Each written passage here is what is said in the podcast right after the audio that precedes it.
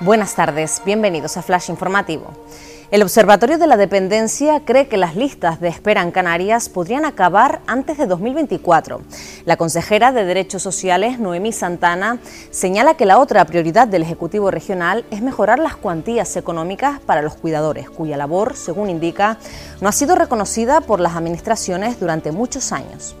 El milagro clínico de Dani, el niño que luchó por su vida tras sufrir un ictus, ha logrado superar la enfermedad que contrajo con tres años al tragar agua contaminada en una playa de El Médano, tal y como afirma su padre. Una bacteria le provocó un ictus de amplio tamaño que obligó a practicarle una craneotomía y otras múltiples operaciones. Santa Cruz recibirá 2,4 millones de TITSA por el solar de la sede de Cuevas Blancas. El Cabildo y el Ayuntamiento llegan a un acuerdo para que el primero adquiera la titularidad de unos terrenos sobre los que se construyen las cocheras de la empresa de transporte desde hace 20 años. Planifican 160 viviendas para los vecinos desalojados por los gases tóxicos en La Palma.